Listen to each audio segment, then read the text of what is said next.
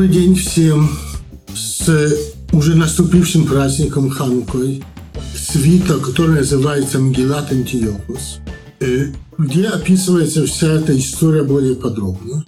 Э, можно ее прочесть. Э, есть очень много материалов, которые переведены более-менее по ней на русский тоже.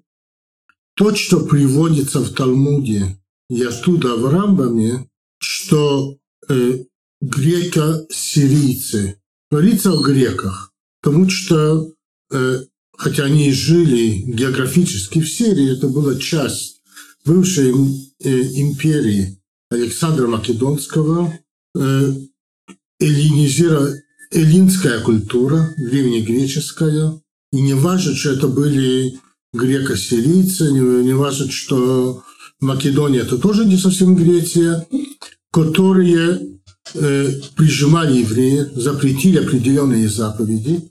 Сначала только некоторые, потом расширили это на вообще соблюдение Торы, и Торы и заповедей, вплоть до э, наказания смертной казнью. И были люди, которых замучили до смерти, потому что они отказались есть свинину, свинину, приносить жертвы греческим идолам и так далее. Это продолжалось десятки лет. Настолько, что и главное, больш, довольно большая часть еврейского народа, в том числе те, кто считают самой интеллигентной э, прослойкой, многие из них, как, например, священники Куаним, которые, по идее, служили в храме, потянулись к ним, к, к культуре. Настолько, что первый священник Матитьяу увидел, что не может служить Всевышнему в оскверненном храме и ушел оттуда домой Модиин.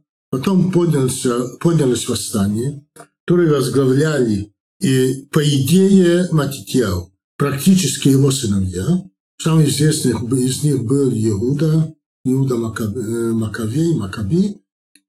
Когда они победили, победили греков, было 24 4 Кислева, зашли туда, э, тогда победили их, зашли в храм. Когда очистили его и хотели зажечь менору, нужно было заново не только очистить от скверны, от язычества, от э, идолов, которых туда поставили.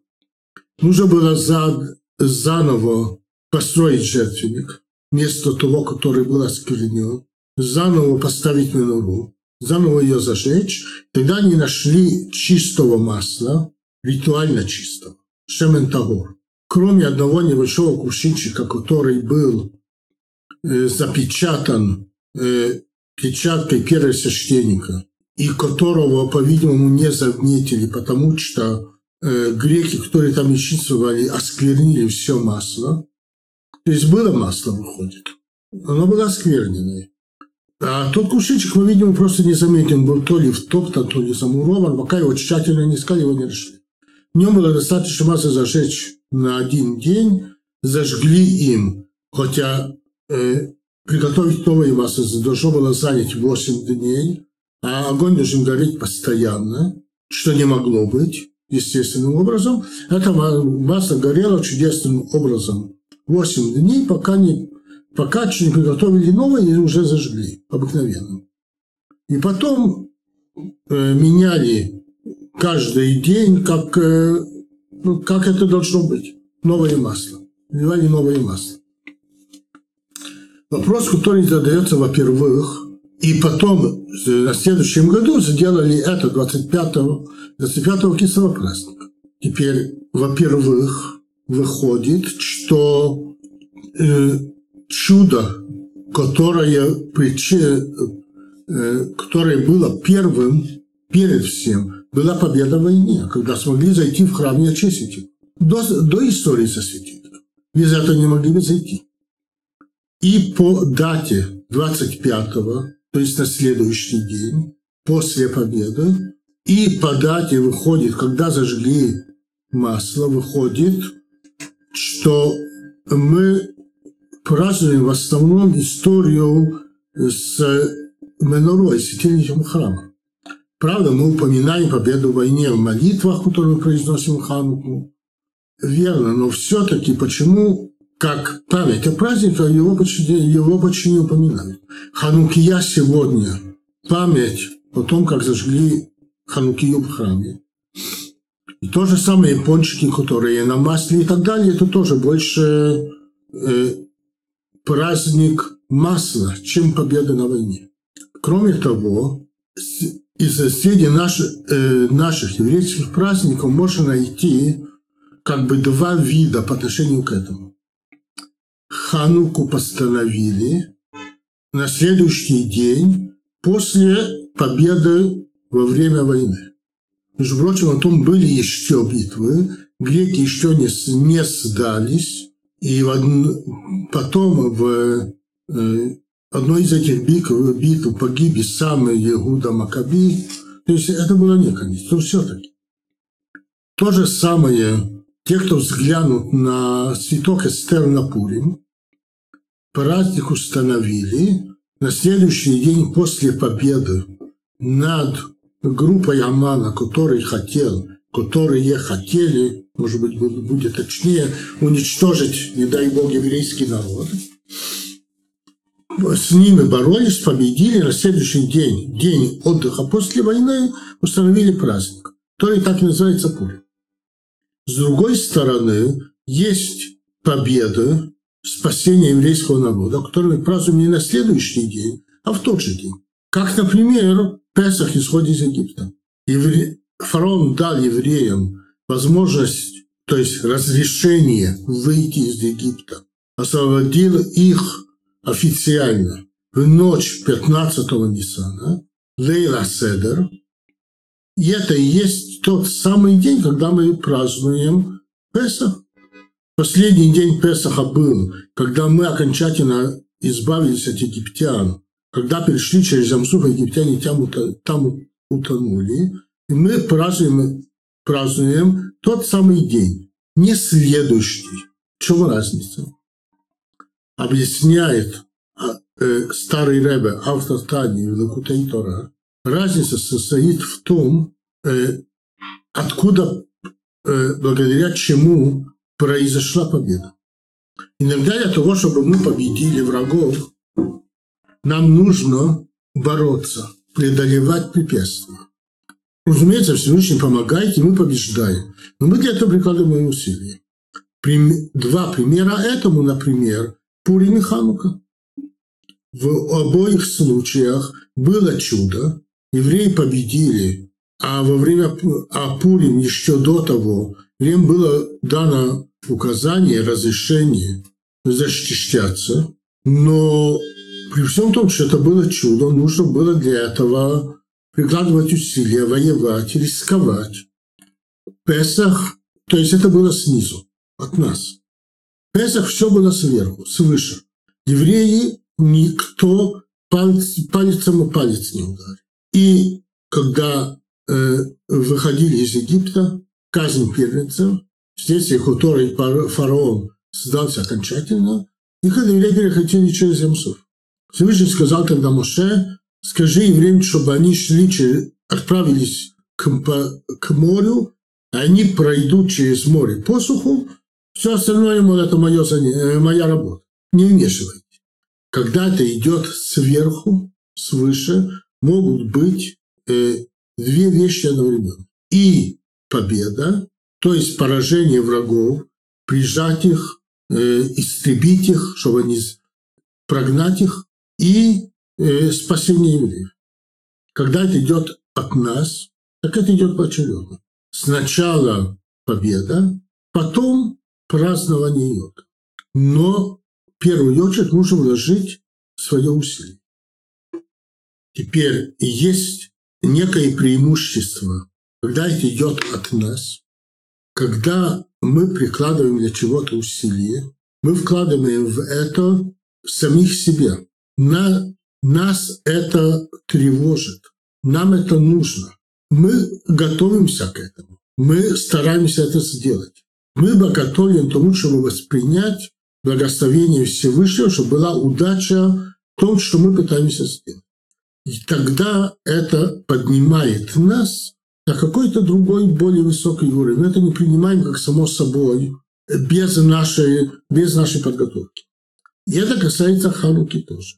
В частности, э, нашего сегодняшнего праздника. Когда человек вкладывает в себя для того, чтобы победить что-то, что ему противостоит, что-то, что мешает ему вести себя так, как его душа хочет, даже если его э, прошлое, его животное начало тянет к этому, но он борется против этого тоже. Он борется для того, чтобы жить другой жизнью.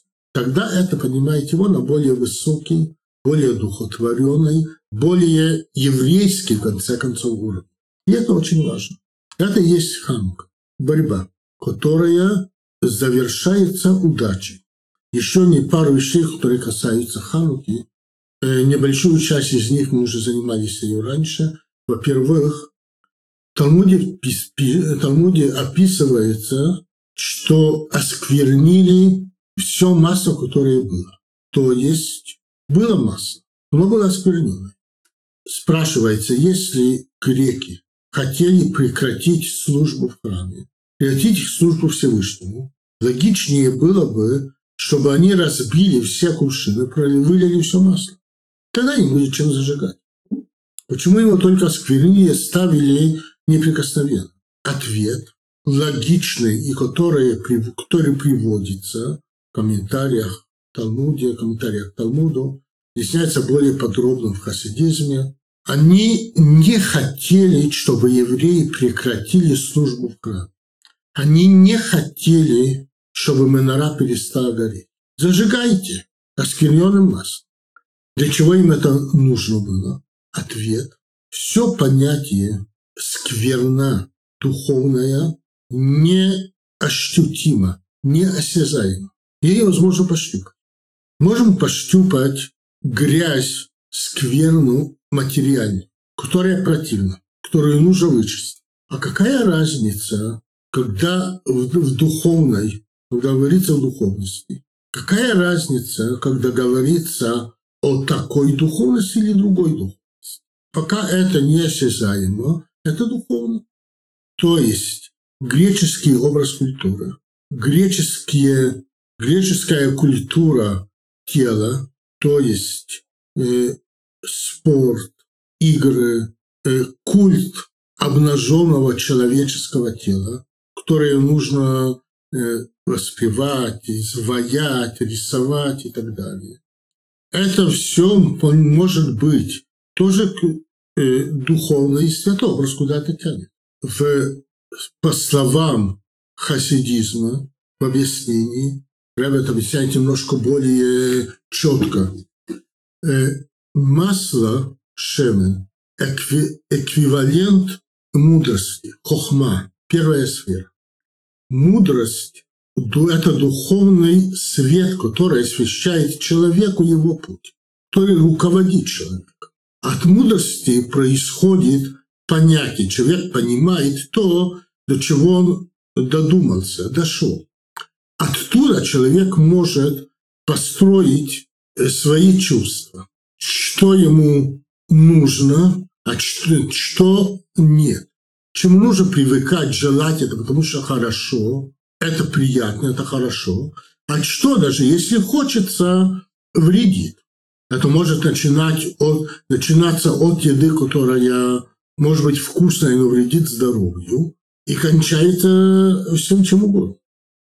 Теперь, мудрость в любом случае освещает. Когда человек изучает не Тору, а, говорят на иврите, э, чтобы не были рядом упомянуты, потому что они не святы. Другие науки изучает, скажем, философию неважно древнегреческую или современную, которая далеко не всегда основана на вере во Всевышнего, так это тоже освещает. Вопрос, какой свет это дает. Вопрос, что это освещает. Какой путь это освещает. И какой путь это наоборот заслоняет. И так как это тоже мудрость, туда, туда вполне может тянуть. Греки хотели, чтобы евреи освещали свой путь, в том числе в храме, их свет, нечистым маслом, чтобы, чтобы они восприняли э, чужую культуру, чужой образ жизни. И греки сами по себе, и это было, по-моему, во всех э, языческих культурах, не только у них. Они вполне могли уважать и чужую религию тоже. Они вполне могли присоединить к своему, э, к своему Олимпу или в у скандинавов было не нечто другое, у древних э, э, китайцев было что-то другое, и чужих идолов тоже. Они не преследовали людей обычно за религиозные, э, за религиозную веру. Более того, несколько поколений до того, те же самые греки, это была их идея даже, не евреев, они перевели Тору на древнегреческий язык, известная Септуагин. Они, они это сделали для того, чтобы они могли ее изучать. Это интеллигентно, это интересно, это развивает разум. Вообще это расширяет кругозор. Так что вдруг случилось? Все началось с того, что в Торе, оказывается, есть заповеди, которые никак не объясняются логикой. Их нужно понять, потому что так Всевышний указал. Как пример, обрезание, суббота, еще некоторые. Можно добавить, хотя это не совсем нелогично, э, отдавать или уничтожать часть урожая, трумот и масрот, или шмита, которые сегодня выполняют. Почему их хватает? Потому что так Всевышний указал. Но это не, это не объяснение. И так, это понятие, делать так, что так Всевышний велел, понимаю я это или нет, противоречит развитию интеллекта.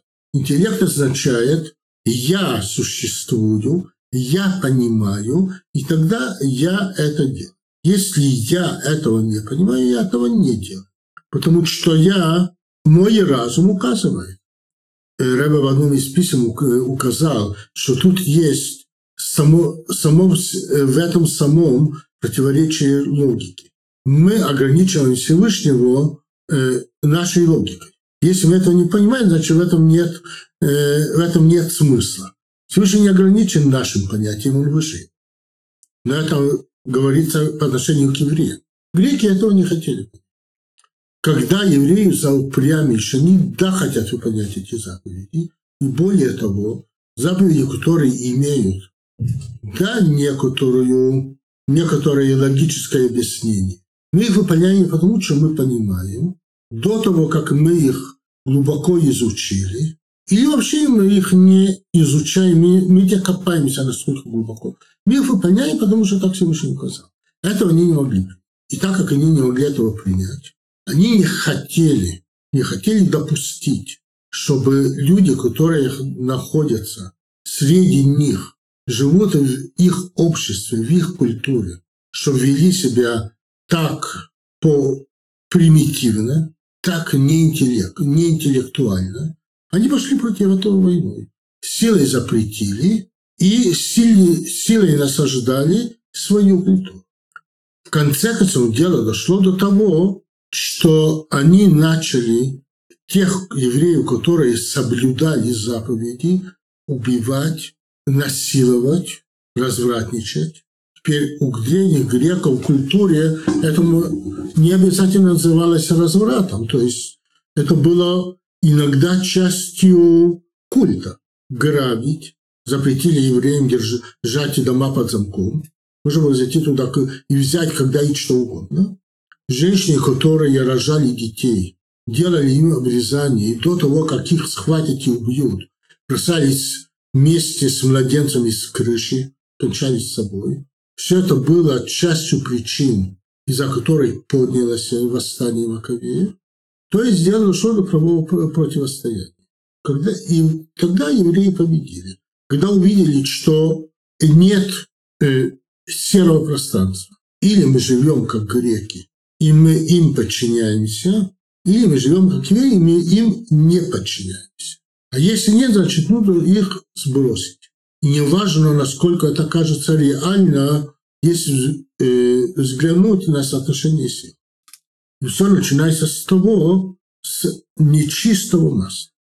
И тут задается в связи с этим еще один вопрос. Вообще-то говоря, есть возможность, если невозможно никак найти чистого масла, манура должна гореть постоянно, а ну, и нужно менять масло ежедневно, потому что величина э, чашечек в миноре достаточно только для одних суток. Поэтому каждые сутки нужно заливать новые. Тогда можно заливать и нечисто. Тума тхуя бецибур. Или тума э, э, или, от, или отодвинута, или разрешена. Почему в таком случае не зажгли обыкновенным маслом, которого было достаточно, нечисто? И ответ. А почему евреи вообще вышли на войну? Для того, чтобы жить чистой еврейской жизнью, без послаблений, не искать себе спокойной жизни. Для этого можно было просто согнуть, пригнуть голову, и дальше это прошло как и есть. Этого не сделали специально. И Всевышний сделал чудо. И тут в связи с этим еще две вещи. Первое, чудо продолжалось 8 дней, и на девятый день, когда было готово новое чистое масло, то масло, которое горело 8 дней, неестественным образом выгорело, и поэтому э, налили новое и зажгли. Задается такой простой вопрос. Если масло могло гореть чудес, чудесным образом, 8 дней, почему не горело дальше чудесному? И ответ, чудо же не ограничено, и ответ, когда нужно сделать чудо, Всевышний делает чудо. Когда не нужно делать чудо, Всевышний делает так, чтобы мы продвигались, жили естественным путем. С его помощью. Чудо на девятый день не нужно, заливайте обыкновенным маслом. Не, полагай, не только не полагайтесь на чудо, не, не, не надо жить этим. Всевышний хочет, чтобы мы при, э, в ежедневной жизни открывали Всевышнего. Не, не, в, не в чудесах, в обыкновенной жизни. Жить по законам этого мира как надо, зажигать, тушить, менять э, фитильки ежедневно, работать, бороться с тем, что нам мешает, что нам трудно. И в этом и есть самое большое чудо жизни еврейского народа, в нашей ежедневной жизни. И второе, есть э, два мнения в общем, что происходило с маслом в течение этих восьми дней. По закону чашечки должны быть полны каждый день заново. Есть мнение, что это масло просто горело, э, то есть изменило свое свойство. Есть масло, которое горит более медленно, есть масло, которое горит, выгорает э, скорее. Так, энное количество масла выгорает, выгорает в течение 24 часов. Сейчас в первый день выгорела только осьмушка. Масло, которое осталось на второй день, выгорело еще осьмушка. И до конца 8 дней оно догорело до конца что какая неувязка в этом мнении, в комментариях Талмуда там. Неувязка состоит в том, что нужно загореть, нужно зажигать минору обыкновенным маслом, которое сделано из масла. А тут это масло восприняло каким-то образом какие-то новые свойства. Это уже не то. Это не то масло, это что-то другое. Оно горит медленнее. Кроме того, нужно зажигать полные, а они уже не полные. Есть другое мнение, что масло горело, как обычно, выгорело в первый день, на второй день масла не было, нора продолжала гореть неестественным образом. Тут задается похожий вопрос. Нору нужно зажигать маслом, не пустым местом и не чуть. Так оба эти вопроса разбираются в, комментариях и пытаются на них ответить. Рэбе предлагает другое мнение, третье, и приводит как э, аналогию другое чудо, которое происходило в храме, которое тоже описано в Талмуде. Э, описано четко величину храма, величину, в частности, святой святых, самой святой части храма, где находился, находились скрижали завета и ковчега, Арона Брит описывается также его величина самого. То есть величина э, комнаты и величина э, ковчега. Что интересно, что приводится, когда измеряли комнату от одной стенки вдоль к противоположной, так было примерно 20 амот, скажем, 20, переводят, переводится обычно как локти. Не знаю точно ли это перевод, как бы то ни. Когда брали, когда измеряли от конца ковчега вдоль к стенке, как было половины комнаты, в длину, от противоположной, противоположного конца ковчега к другой стенке, как была длина в другую половину комнаты, ковчег как бы сам по себе не занимал ни миллиметра. Тут 20 амот, и тут 10, и тут 10. Но и когда измеряли сам ковчег, так он тоже занимал какое-то место. Так как может быть, чтобы ковчег одновременно был объемным и занимал место, и было возможно его измерить, и вместе с тем, когда меряли комнату, он как бы не входил э, в, в не входил в длину, не вписывался. Ответ – святость, которая открывалась там, была выше таких понятий, тому и в Зоре приводятся уже давным-давно. Это не выдумка современной э, физики, это не выдумка научной фантастики. Пространство и время. Пространство и время – это ограничение нашего материального мира. Время делится на прошлое, настоящее и будущее, и совместить их одновременно невозможно. То, что было, уже прошло, то, что будет, еще не произошло. И пространство. Каждое невозможно тиснуть две вещи в ту же в, ту, в, в то же место. Каждая вещь занимает свое. В духовном понятии, даже духовность, которая касается нашего мира, это очень грубая духовность, но это выше пространства и времени. Человек может переживать сейчас то, что было когда. Это уже прошло. Его понятие, это, он к этому возвращается. И это может быть очень осязаемо. Очень глубоко. Как будто это, это не как будто происходит, это происходит. В пространстве то же самое. Человек может держать в голове э, конструкцию или план огромного, огромного здания, приводится пример в хасидизме, или даже целого города, они, разумеется, не умещаются у него внутри головы буквально. Но их постройка духовном понятии занимает, находится вся у него внутри. И как бы карман, карманно складывается. Потому что про духовное пространство, духовная величина, когда она духовная, она не занимает места. В храме, в святой святых, ковчег мог быть в пространстве и вне пространства. То есть, если его измерить, он занимал определенный, у него был объем, он занимал определенное пространство, несколько метров. Вместе с тем он был не в счет, как бы не вне этого. Похожее происходило с менорой в храме. Масло было самым обыкновенным маслом из маслин. И оно горело обыкновенно и выгорало. И вместе с тем оно оставалось нетронутым. Как это может быть одновременно? Выгорать и не выгорать. Это тот духовный уровень, который открылся в Миноре. Теперь Минора не была святой святой. Она была на том уровне тогда, потому что этого добились тем, что евреи поднялись выше ограниченности человека вообще. Они дошли до понятия самопожертвования, мессирут нефеш, когда они, как люди, в их глазах они о себе забыли. Они не существуют.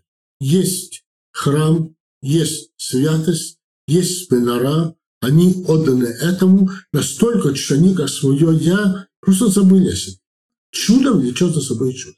Что это дает нам мораль из этого? Мы можем подняться сегодня тоже до этого.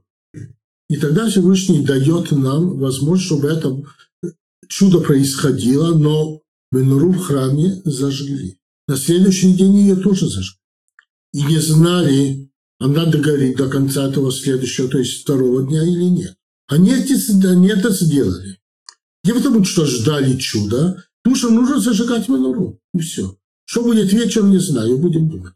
Когда дойдем до этого. И то же самое и сейчас. Выполнять Тору из заповедей. Да, мы спешим, и на работе не будет времени это сделать.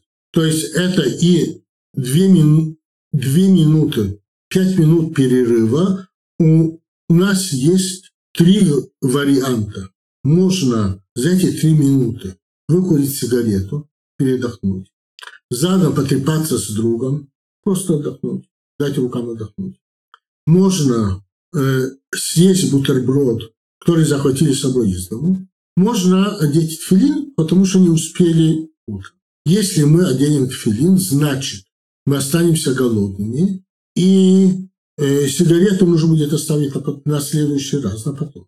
А хочется курить. Мне сегодня уже не хочется, а когда-то я курил, и я понимаю тех, кому этому хочется.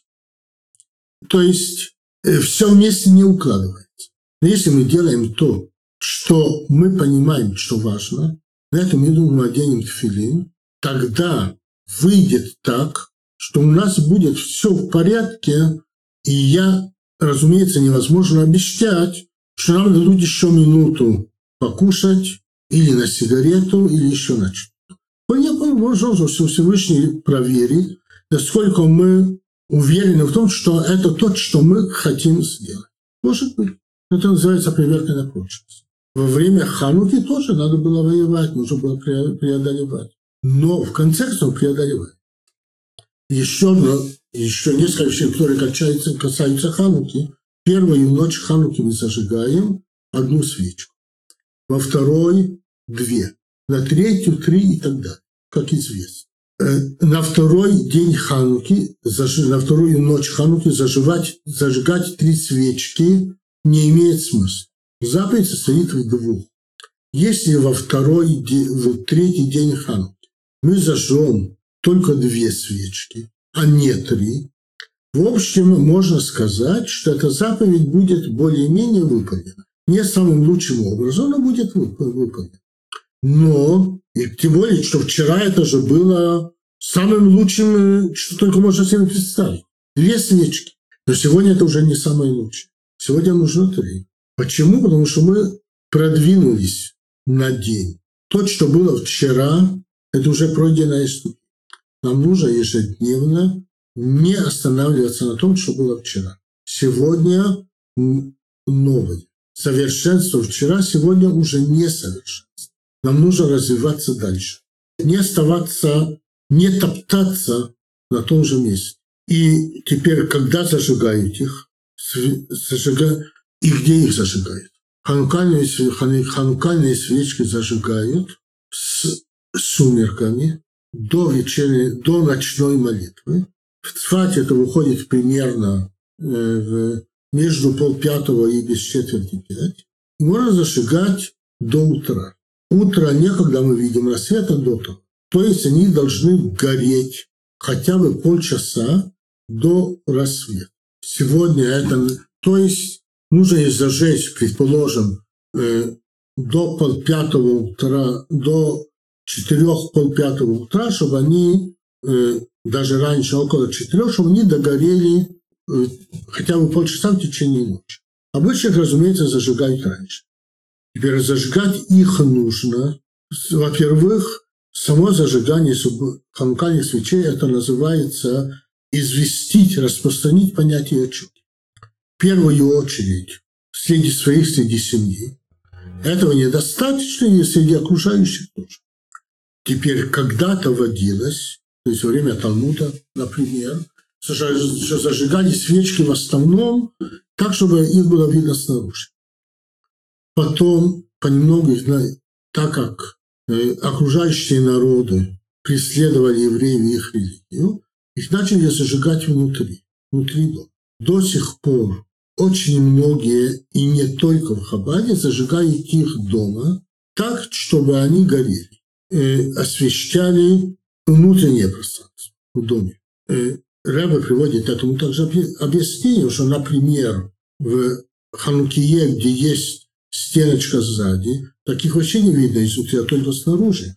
Но нужно в первую очередь распространять среди семьи, детей и так далее.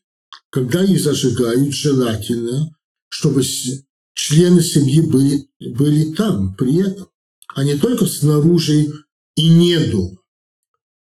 И поэтому желательно их зажигать, даже если этого нужно обождать еще пару часов, когда, насколько возможно, все члены семьи вернутся с, с работы, из э, куда-то, куда пошли гулять и так далее, чтобы все присутствовали.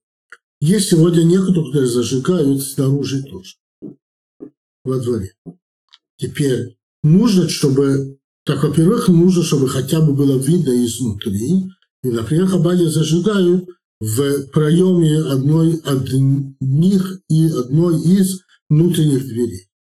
Теперь, кроме того, нужно, чтобы они были видны, чтобы они находились по отношению, чтобы вообще, чтобы находились не ниже, примерно 10 сантиметров, и даже на улице не выше 10 амотов, то примерно 9,5 метров. То есть, если кто-то заж... хочет зажечь именно на окне, и, зажиг... и живет, предположим, на третьем этаже или выше, то есть его окно находится выше 9,5 метров от улицы, тогда он в любом случае не выполняет заповедь, потому что это слишком высоко.